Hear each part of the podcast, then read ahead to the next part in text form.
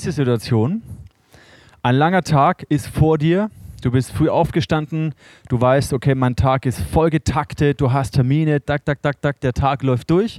Du stehst an der S-Bahn und das Erste, was du siehst, ist, die S-Bahn hat irgendwie 20 Minuten Verspätung. Und dann denkst du ja, oh, es ist genau das, was ich jetzt überhaupt nicht gebrauchen kann. Sinnlos hier an der S-Bahn am Bahnhof rumzustehen. Wenn ich das erlebe, was ab und zu vorkommt, dann merke ich, dass es mich total stresst. Ich bin ein Typ, ich bin gern effektiv in meiner Zeit. Das bedeutet, sinnlos Zeit irgendwie zu vergeuden, nervt mich total. Gerade dann, wenn ich einen vollen Terminkalender habe und einen vollen Tag vor mir habe. Und dann merke ich, dass so ein Ärger, so eine Ungeduld in mir hochkommt. Wahrscheinlich kennst du das auch. Warum bin ich ungeduldig? Warum sind wir ungeduldig? Warum nervt es uns, wenn wir einfach Zeit irgendwie nicht nutzen können? Mir geht es so, dass ich gerne effektiv bin. Von meinem Typ her bin ich ein Maximizer. Das bedeutet, ich versuche das Maximum aus meinen Möglichkeiten, aus meinen Ressourcen, aus meiner Zeit herauszuholen. Und wenn es nicht funktioniert, dann stresst mich das. Matze, ich habe gehört, du bist auch ein Typ, der gerne effektiv ist. Richtig. Würdest du dich eher so als den ungeduldigen oder den mega gechillten, relaxten, geduldigen Typen bezeichnen? Ich relax mal, aber eigentlich bin ich gar kein Relaxer, sondern Chill mal mein äh, Face. ich bin schon eher auf der ungeduldigen Seite des Lebens unterwegs, hätte ich jetzt gesagt. Was stresst dich am Warten, am... Warum nervt es dich dann? Einfach weil nichts passiert in der Zeit. Also so, ähm, man, man, ja, wie du es eigentlich gesagt hast, man, äh, keine Ahnung, Beispiel S-Bahn, man steht da und was, was willst du machen in dem Moment? Du hast vielleicht einen Termin, kommst dann zu spät, was stresst, oder äh, du kannst auf deinem Handy auch nicht alles erledigen, was du irgendwie im Büro erledigen kannst und so weiter. Und das ist einfach dieses, diese Zeit nicht nutzen zu können, ist einfach Da Stress geht es pur. uns sehr ähnlich. Ne? Ja. Wir sind, glaube ich, hier an Ja. diesem, ja, sehr ähnlich in dem. Also, äh, mich stresst es, wenn ich meine Zeit nicht sinnvoll nutzen kann. Deswegen versuche ich dann, diese Zeit zu nutzen, indem ich mir irgendwie noch ein Telefonat mache oder eine Predigt anhöre oder mich irgendwo äh, ja, mit etwas äh, beschäftige, diese Zeit äh, versuche sinnvoll zu nutzen. Aber es kreiert eine Spannung. Und das kennst du wahrscheinlich auch in deinem Leben, diese Spannung, die aus Ungeduld heraus ähm, resultiert. Ich glaube, den meisten von uns fällt es, vielleicht ist es auch ein bisschen deutsche Eigenschaft so, dass wir gerne effektiv sind und das, was passiert, aber den meisten von uns fällt es eher schwer, äh, mega gechillt und geduldig zu sein. Die Bibel spricht auch davon, dass wir in unserem Leben mit Gott, in unserem Glauben auch in einer Phase sind, in der wir Geduld brauchen, wo eine Spannung kreiert wird und wir lernen dürfen, diese Spannung auszuhalten. Ich nenne es das Leben im Glauben. Ich möchte mit euch eintauchen in, eine, in einen Vers aus dem, Hebräer, aus dem Hebräerbrief, wo diese Spannung ein bisschen deutlich wird. Eine Spannung existiert ja zwischen zwei Polen. Ich bin jetzt nicht der mega Elektroingenieur, aber es gibt einen Pluspol und einen Minuspol. Es gibt etwas Positives, etwas Negatives. Und wenn da irgendwie Energie reinkommt, dann kreiert, dann entsteht so eine Spannung.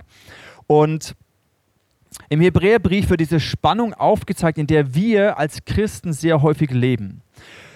Schlag mit mir auf den Hebräer, das ist relativ am Ende des Neuen Testamentes, Hebräerbrief, und zwar Kapitel 10. Schnapp dir doch deine Bibel oder dein Smartphone oder wo auch immer du gerne Bibel liest und schlag mit mir auf den Hebräerbrief. Im Hebräer Kapitel 10, Vers 35. Hier ermahnt uns der Schreiber dieses Briefes, er sagt, werft euer Vertrauen nicht weg welches eine große Belohnung hat. Neulich war ich eben an der S-Bahn, nee, ich war am Bus gestanden mit meinem Sohn, haben auf den Bus gewartet, in der Früh sind in den gleichen Bus gestiegen und der Bus kam nicht. Und ich war kurz davor zu sagen, ich gehe jetzt hoch und schnapp mir mein Fahrrad und fahre mit dem Fahrrad zur S-Bahn. Und dann ist genau dieser Gedanke, okay, wenn ich jetzt wahrscheinlich hochgehe, genau dann kommt der Bus. Ja? Also hier, werft euer Vertrauen nicht weg. Und dann kam er auch wirklich der, gleich, äh, der Bus eine Minute später. Ich war froh, dass ich gewartet habe. Werft euer Vertrauen nicht weg, welches eine große Belohnung hat. Geduld habt ihr nötig, damit ihr den Willen Gottes tut und das Verheißene empfangt. Denn, und jetzt kommt ein Zitat aus dem Alten Testament, aus dem Propheten Habakkuk. Denn nur noch eine kleine Weile, so wird kommen der, der da kommen soll, und wird nicht lange ausbleiben. Mein Gerechter aber wird aus Glauben leben. Wenn er aber zurückweicht, hat meine Seele keinen Gefallen an ihm. Das ist ein Zitat, wie gesagt, aus dem Habakkuk. Also, die Bibel ermutigt uns hier, dran zu bleiben, das Vertrauen nicht loszulassen, nicht wegzuwerfen. Der Prophet Habakkuk äh, spricht ungefähr 630 Jahre und das Volk äh, vor Christus und das Volk Gottes war in einer Riesenspannung. Es war ein großer moralischer Abfall von den Werten, von, von dem Glauben an Gott. Und gleichzeitig war die Verheißung da, dass der Messias kommt, der sein Friedensreich aufrichten wird. Es war Unterdrückung durch andere Machthaber es war Exil und gleichzeitig diese Hoffnung auf, dass Gott seine Verheißung wahrmacht. In dieser Spannung hat das Volk Israel gelebt. Und wir leben in einer ähnlichen Spannung, obwohl sie anders ist. Jesus ist gekommen und er hat gesagt, das Reich Gottes ist angebrochen, es ist mitten unter euch. Und wir wissen von der Bibel, dass nach dem Tod und der Auferstehung von Jesus, er hat gesagt, ich werde wiederkommen und mein Reich hier auf dieser Erde vollenden, ein Reich der Gerechtigkeit, ein Reich des Friedens, ein Reich, in dem es keinen kein, kein Krieg, keinen Streit, keine Krankheit mehr gibt weil Jesus Tod und Krankheit überwunden hat. Ein Reich, das Reich Gottes. Deswegen beten wir auch im Vater unser, dein Reich komme, dein Wille geschehe. Und in dieser Spannung leben wir. Und ich glaube, wir können hier viel lernen von diesem Vers, was es heißt, in Geduld zu leben. Bei kleinen Kindern ist es ja so, dass Geduld tendenziell nicht eine Angewohnheit ist, die uns und kleinen Kindern von Natur aus ähm, angeboren ist. Ja? Ein Kind, wenn es etwas haben will, schreit es. Viele von euch kennen wahrscheinlich den klassischen Marshmallow-Test.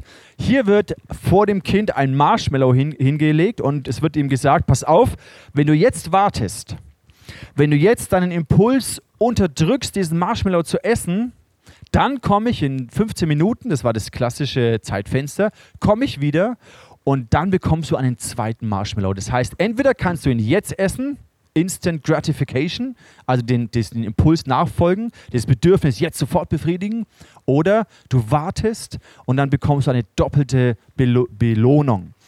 Und ähm, ihr seht schon an dem Ausdruck dieser Kinder, wie schwer es ihnen fällt, da diese Versuchung zu widerstehen, diesem Impuls, das jetzt zu essen, diesen Impuls zu kontrollieren. Und noch lustiger ist es in dem Videoclip, den wir uns jetzt anschauen.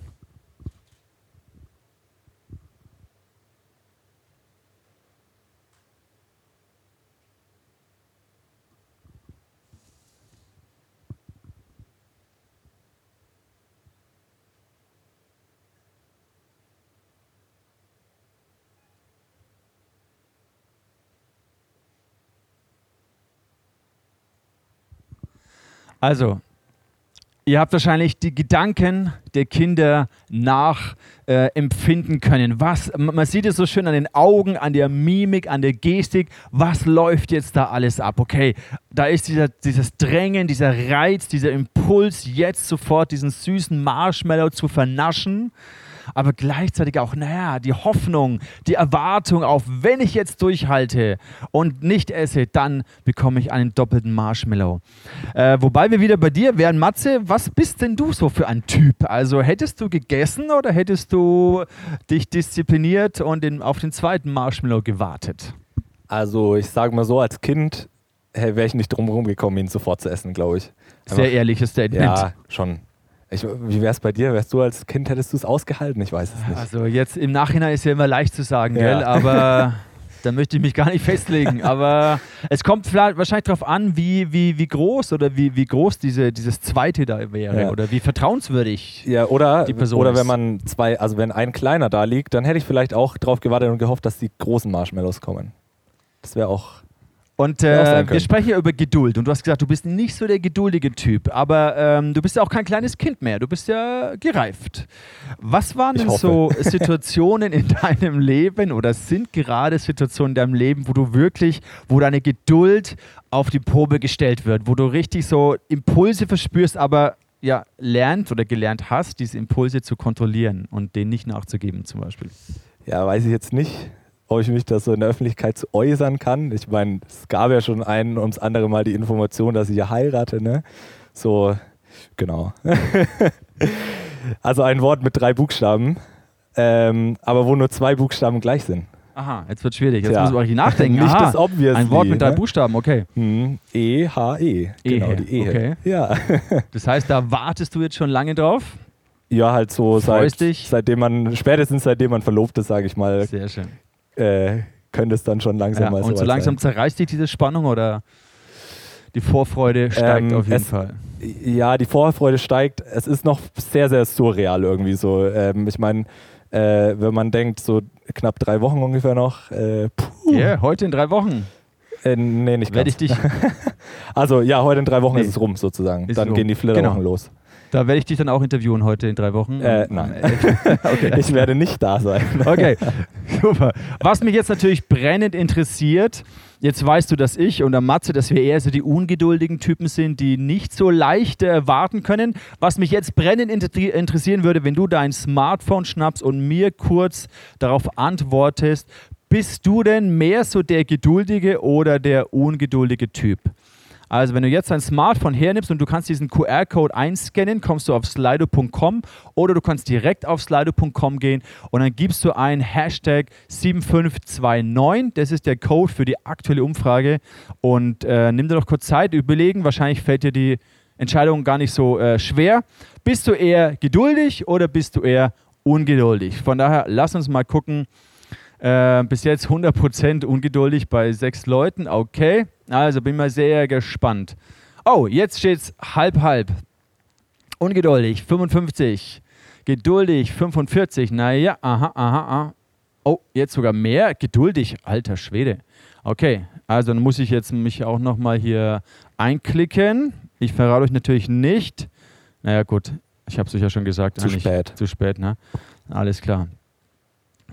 Okay, wir warten noch ein bisschen, bis mehr Leute mit draufklicken können. Naja, also es ist ja, ich, wow, alles klar. 54% ungeduldig, 46% geduldig. Na gut. Also ich muss ehrlich sagen, ähm, es überrascht mich ein bisschen, dass es relativ ausgewogen ist. Ähm, ich hätte eigentlich erwartet, dass es mehr ungeduldige Menschen gibt ähm, in unserer Gemeinde, aber ist ja schön äh, zu sehen, dass wir da alle schon ein bisschen gereift sind und uns entwickelt haben. Kleiner Tipp am Rande: Wir haben ja gerade eine Gebets- und Fastenzeit und Fasten ist ein, eine wunderbare Möglichkeit zu lernen, gewisse Impulse, natürliche Impulse zu steuern und zu kontrollieren. Kannst ja mal ausprobieren. Ich erlebe das sehr, sehr stark. Aber jetzt weg von dem Marshmallow-Test und von diesem, ja, von dieser, ich sage mal, Banalität. Was sind denn in deinem Leben Situationen, wo du nicht nur ja, so eine kleine Süßigkeit vor dir hast, sondern wo du eine Sehnsucht in deinem Herzen hast, einen tiefen Hunger in deiner Seele, vielleicht eine Verheißung Gottes, die er ausgesprochen hat, ein eine prophetisches Wort für dein Leben und wo du immer noch darauf wartest, okay Gott, wann, wann kommt es, was du verheißen hast? Oder wirst du diesem Wunsch meines Herzens begegnen? Wann passiert dieses Wunder, auf das ich warte? Und du spürst auch den Impuls in dir, Dinge vielleicht zu tun, in diese Richtung zu gehen oder eben negativen, verführerischen Impulsen zu widerstehen. Und die, die Gefahr ist in dieser Spannung, in der wir leben, dass wir anfangen, schlechte Entscheidungen zu treffen, weil diese Spannung einfach zu groß wird und wir dieser Versuchung nachgeben, diesen Impuls nachgeben, es selber für uns zu lösen. Ein wunderbares Beispiel ist die Person Abraham aus dem Alten Testament. Da war die Verheißung Gottes, dass er einen Sohn bekommen wird und seine Frau war schon relativ alt, er war selber auch alt, seine Frau war unfruchtbar. Und dann hat er sich gedacht, okay, das klappte irgendwie sowieso nicht, jetzt schwängere ich mal meine Magd, also meine Angestellte, Er hat eine Affäre mit seiner Angestellten gehabt und daraus einen Sohn gezeugt, aber das war eben nicht der Sohn der Verheißung, das war nicht das, was Gott eigentlich geplant hatte. Und Abraham ist ein Beispiel dafür, dass er zum einen ja, gefallen ist in seinem Glauben, eben diesen Impuls nachgegeben hat. Und aber auch ein Zeichen dafür, dass Gott ihm noch eine zweite Chance gegeben hat. Deswegen lesen wir hier im Vers 36, Geduld habt ihr nötig, damit ihr den Willen Gottes tut. Weil die Gefahr, in der wir stehen, ist in dieser Spannung, in dieser Übergangsphase, wo wir eben noch nicht das erleben oder erlebt haben, was vielleicht Gott versprochen hat, dass wir Dinge tun, die nicht dem Willen Gottes entsprechen und die uns ablenken, die uns am Ziel vorbeilenken, weil Sünde heißt ja immer Zielverfehlung. Und das ist die Versuchung, die der Teufel uns anbietet, dass wir letztendlich an dem Ziel, an der Verheißung Gottes vorbeileben, mit eigenen Lösungen, mit, wo wir Impulsen folgen, die nicht gesund sind. Und deswegen möchte ich dich einladen, jetzt nochmal vielleicht einen Moment der Wahrheit zu riskieren und auch anonym hier in diese Slido-Umfrage hineinzuschreiben. Was ist denn, ich sage es mal, um in, um, um in diesem Bild zu bleiben, was ist denn dein Marshmallow? Was ist denn soll jetzt nicht banal klingen, aber was ist denn ein Wunsch, eine Sehnsucht, eine Verheißung in deinem Herzen, die du, die Gott dir gegeben hat oder die du in deinem Herzen trägst, aber noch in dieser Spannung lebst? Worauf du noch wartest, wo deine Geduld auf die Probe gestellt wird. Nimm dir doch einen Moment Zeit, um das zu überlegen und es ist ja hier auch selbstverständlich anonym.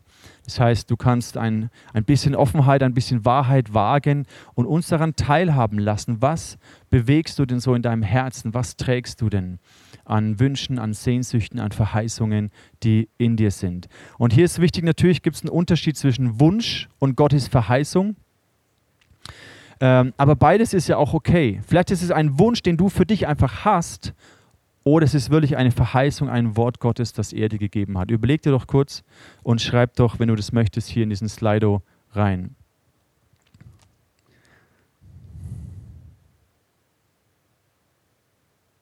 Ich gebe dir einen Moment Zeit. Ich schreibe auch manche Sachen rein.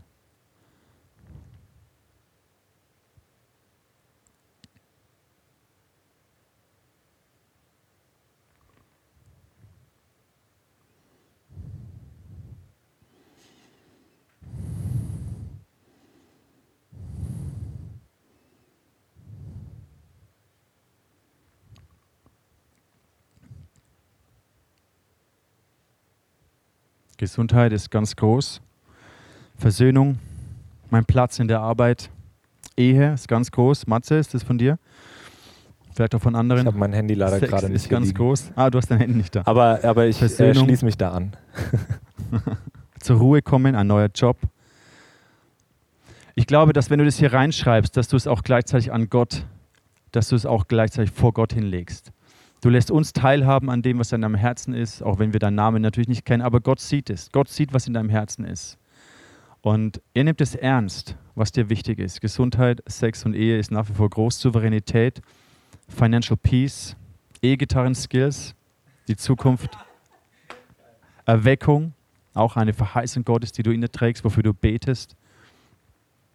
Ein neuer Job, Friede,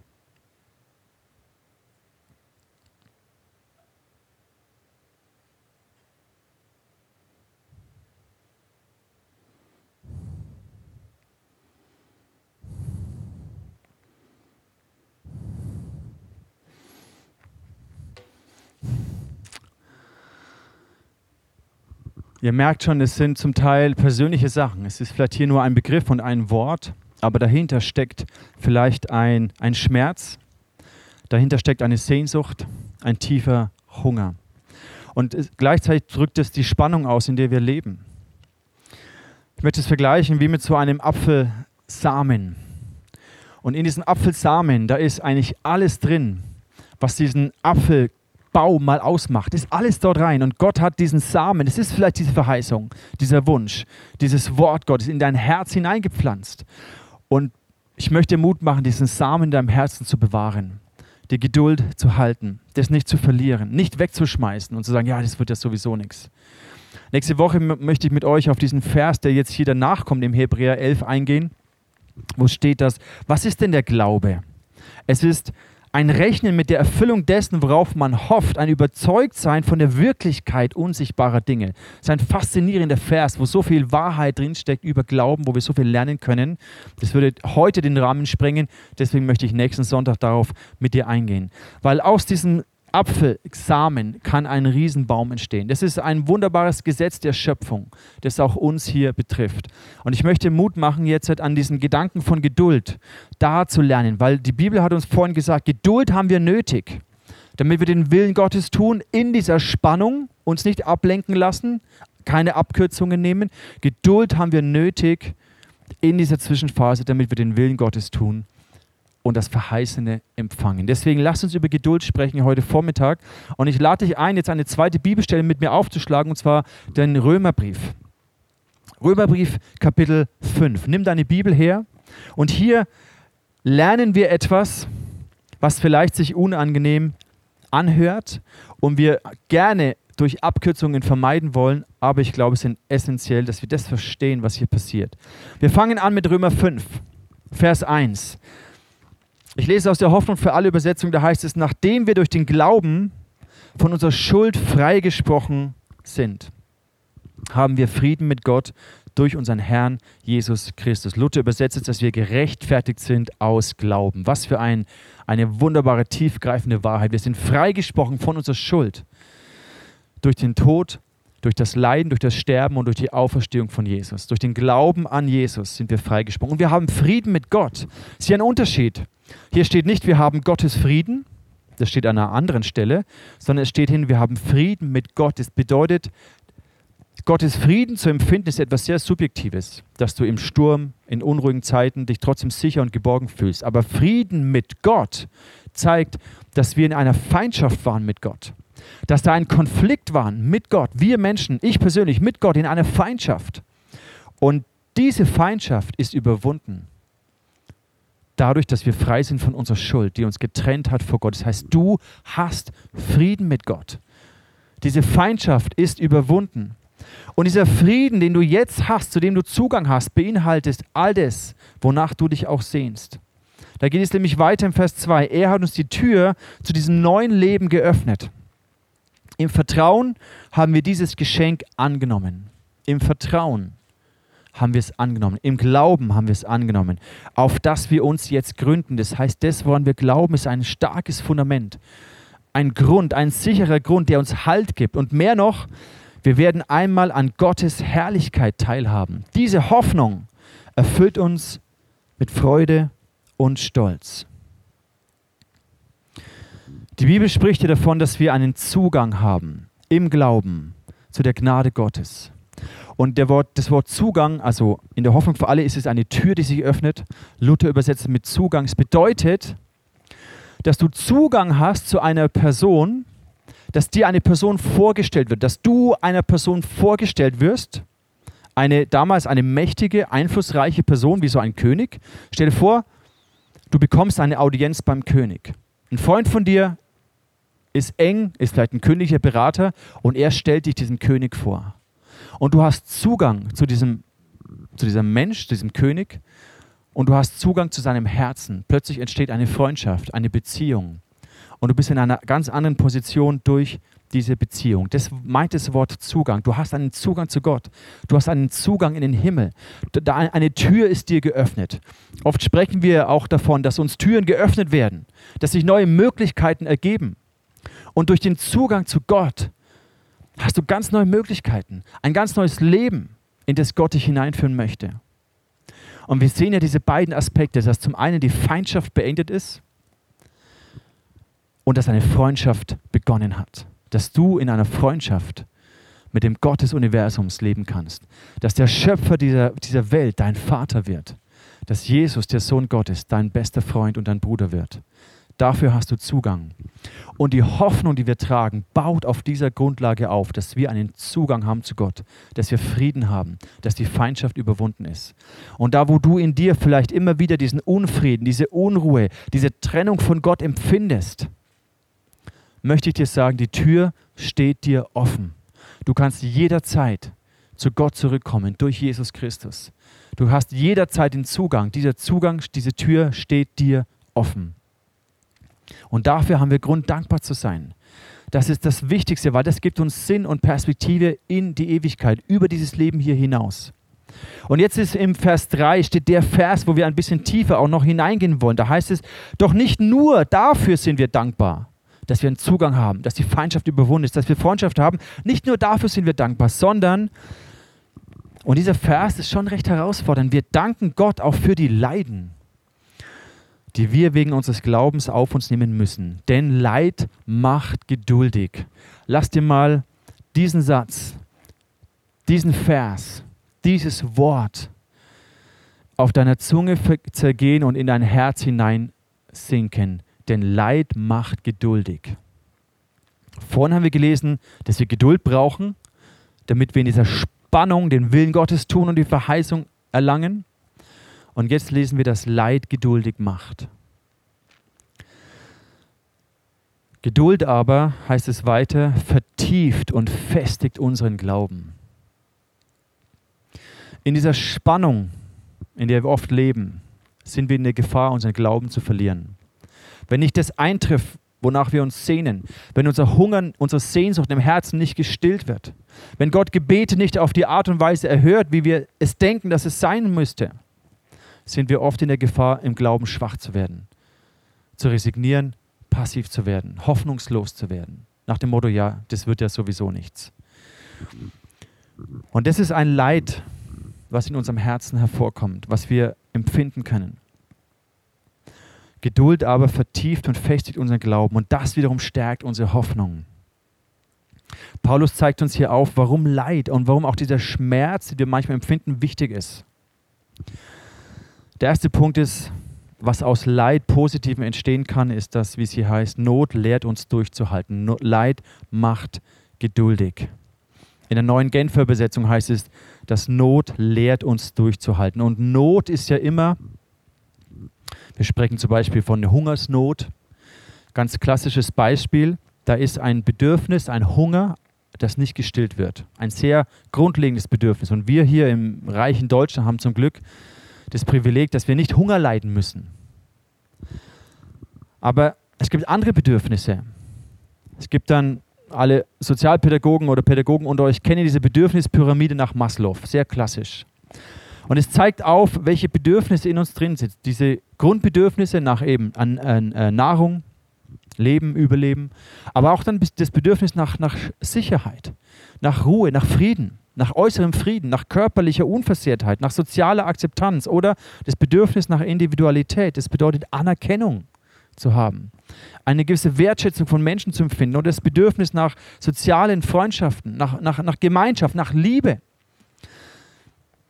Ich glaube, Gott hat diese Bedürfnisse in, in, uns hineingelegt. Und Leid oder Not entsteht immer aus einem Mangel heraus. Das heißt, irgendwo ist ein Bedürfnis, ein tiefer Hunger, eine tiefe Sehnsucht nicht gestillt. Und das empfinden wir als Leid. Es kann natürlich auch sein, dass Leid etwas, etwas Körperliches hat, etwas Schmerzhaftes hat, dass wir irgendwie, dass, dass wir eine Krankheit haben, einen Unfall hatten und dadurch körperliches Leid wir ertragen müssen. Aber es gibt eben auch dieses emotionale Leid, diese Not oder diese ganz physische äh, Not nach eben Sicherheit, nach Frieden, nach Gerechtigkeit, nach Anerkennung und Liebe. Ich glaube, jeder von uns kennt verschiedene Nöte in seinem Leben. Verschiedenes Art von Leid, wo du vielleicht auch schon durchgegangen bist oder wo du jetzt genau gerade erlebst. Und die Bibel sagt uns, wer gelernt hat, durchzuhalten, den Glauben zu bewahren, wer hier diese Spannung, auch diesen Schmerz, diese Not, diesen Mangel ausgehalten hat, der wird bewährt in seinem Glauben. Geduld aber vertieft und festigt den Glauben. Deswegen glaube ich, ist es manchmal ein Teil unseres, unserer Nachfolge, unseres Lebens mit Jesus, dass wir nicht immer sofort alles bekommen und alles nur happy, clappy, Wunder, Segen, Herrlichkeit ist, sondern dass wir durch Zeiten hindurchgehen, wo wir eben unsere Geduld auch auf die Probe gestellt wird. Wo wir lernen dürfen, Druck auszuhalten, Druck in unserer Seele, Ängste, die wir haben, mit Sorgen umzugehen und immer wieder zu Jesus hinzugehen. Im Vers 4 heißt es hier, wer gelernt hat durchzuhalten, der ist bewährt. Ich habe letzte Woche ja schon über den bewährten Glauben gesprochen, wie wichtig das ist. Ich glaube, der Schlüssel, wenn wir erkennen, was Leid bewirken kann in unserem Leben, dann können wir anders, dann können wir konstruktiver damit umgehen. Ich glaube, dass die Erfahrung von Leid, von Not, von Mangel verschließt gewisse Quellen der Freude, der Zuversicht, der Hoffnung die wir vielleicht aus unserem Umfeld von anderen Menschen, von, den, von, von, von der Umgebung nehmen, von der Welt nehmen. Und es treibt uns hin zu dem Ort, wo wir wirklich Hoffnung finden, Zuversicht, Gewissheit, unabhängig der Umstände, in der wir drinstehen. Und dieser Ort, diese Sicherheit, diese Zuversicht, diese Hoffnung können wir nur bei Gott finden. Und Leid und Mangel und Not hat das wunderbare Potenzial, uns näher an Gott hinzubringen. Weil wir merken, dass alle natürlichen Quellen, alle natürlichen Sicherheiten meiner Freude, meiner Hoffnung, meiner Zuversicht, des Glücks in meinem Leben, dass die versiegen, dass die den Test nicht standhalten, dass die erschüttert werden können. Und in dieser Erschütterung zeigt sich, was mein wirkliches Fundament ist. Der Teufel hat immer wieder auch Jesus Abkürzungen angeboten. Abkürzungen, hey, wenn du mich anbetest, dann gebe ich dir all diese Reiche dieser Welt. Aber Jesus hat gelernt, auszuharren, den Glauben zu halten und ist standhaft geblieben. Und wir kommen zum nächsten Vers, Vers 5, wo es heißt, diese Hoffnung aber geht nicht ins Leere, denn uns ist der Heilige Geist geschenkt. Durch ihn hat Gott unser Herzen mit seiner Liebe erfüllt. Ich glaube, dass Not, Leid und Mangel in unserem Leben das Potenzial haben, uns näher an das Herz Gottes zu bringen, dass wir mehr und tiefer erfüllt werden mit der Liebe Gottes. Weil wenn du weißt, dass Gott gut ist, dass er für dich ist, das ist ja häufig diese Spannung. Gott, hörst du mich? Bist du da? Interessierst du dich für mich? Bist du noch gut? Meinst du noch gut mit mir? Diese Zweifel, die kommen in diesen Situationen, das ist das, was unseren Glauben testet. Aber Not hat das Potenzial, dass wir tiefer an das Herz Gottes kommen, dass wir, unser Herzen erfüllt werden mit der Liebe Gottes. Weil wenn du weißt, Gott ist für mich, er ist mein Vater, er beschützt mich, er passt auf mich auf, er nimmt mich nicht unbedingt raus aus den schwierigen Situationen, sondern in den schwierigen Situationen ist er bei mir. In der Not ist er da und sättigt meine Seele und gibt mir Frieden. Und das wünsche ich dir. Im Leiden erkennen wir, auf wen oder auf was wir wirklich hoffen und vertrauen. Wenn diese natürlichen Quellen unserer Sicherheit, unserer Versorgung, unserer Freude, unseres Glücks, wenn die versiegen, wenn die erschüttert werden, dann haben wir das Potenzial, Gott zu erkennen, wie er unsere Seele füllt, wie er uns Frieden gibt in Zeichen, in Zeiten des Sturms. Jetzt möchte ich auch dich wieder kurz fragen, was sind denn gerade so Bewährungsproben in deinem Leben?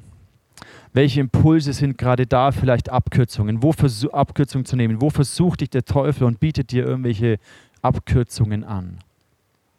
Im Leben mit Jesus gibt es keine Abkürzungen. Für Jesus hat es bedeutet, ans Kreuz zu gehen, durch Leid und durch Tod und dann durch Auferstehung hindurchzugehen. Und wir haben dieses Vertrauen, wenn wir Jesus nachfolgen, dass er im Sturm bei uns ist. Ich möchte schließen mit dieser Situation, wo die Jünger von Jesus im Sturm drin sind, mitten im Sturm. Jesus schläft und die Jünger haben Angst. Plötzlich haben sie Panik. Plötzlich merken sie, oh hoppla, dieses Schiff kann untergehen.